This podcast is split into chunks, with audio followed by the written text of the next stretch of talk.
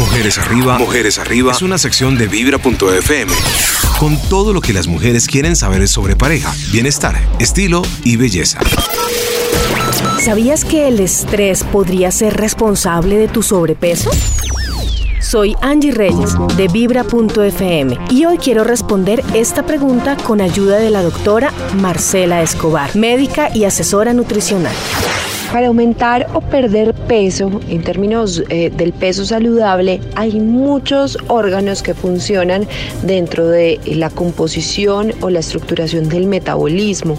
Entre ellos, obviamente, están las glándulas suprarrenales, que son las que producen las hormonas del estrés.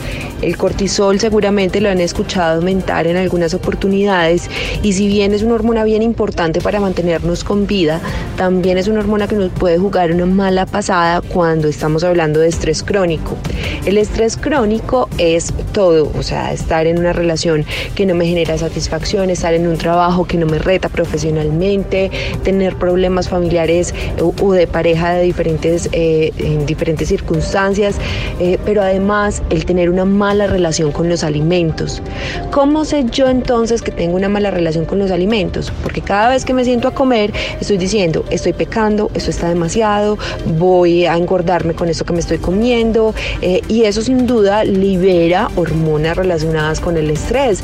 El comer con mal, eh, el comer pensando que me voy a engordar es un estresor para el cuerpo, entonces obviamente hay, liberación de cortisol y lo que sucede con la liberación de cortisol es que tú te puedes comer incluso eh, una manzana verde y esa manzana verde se va a ir a acumular en forma de grasa. Entonces esta hormona determina principalmente la forma en la que tu cuerpo recibe los alimentos y hace con ellos, si se los gasta en forma de energía o si los acumula en forma de grasa.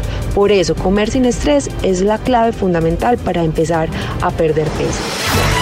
Así que ya lo sabes, amiga, cuídate con la comida, pero sin estrés. Así comenzarás a perder peso.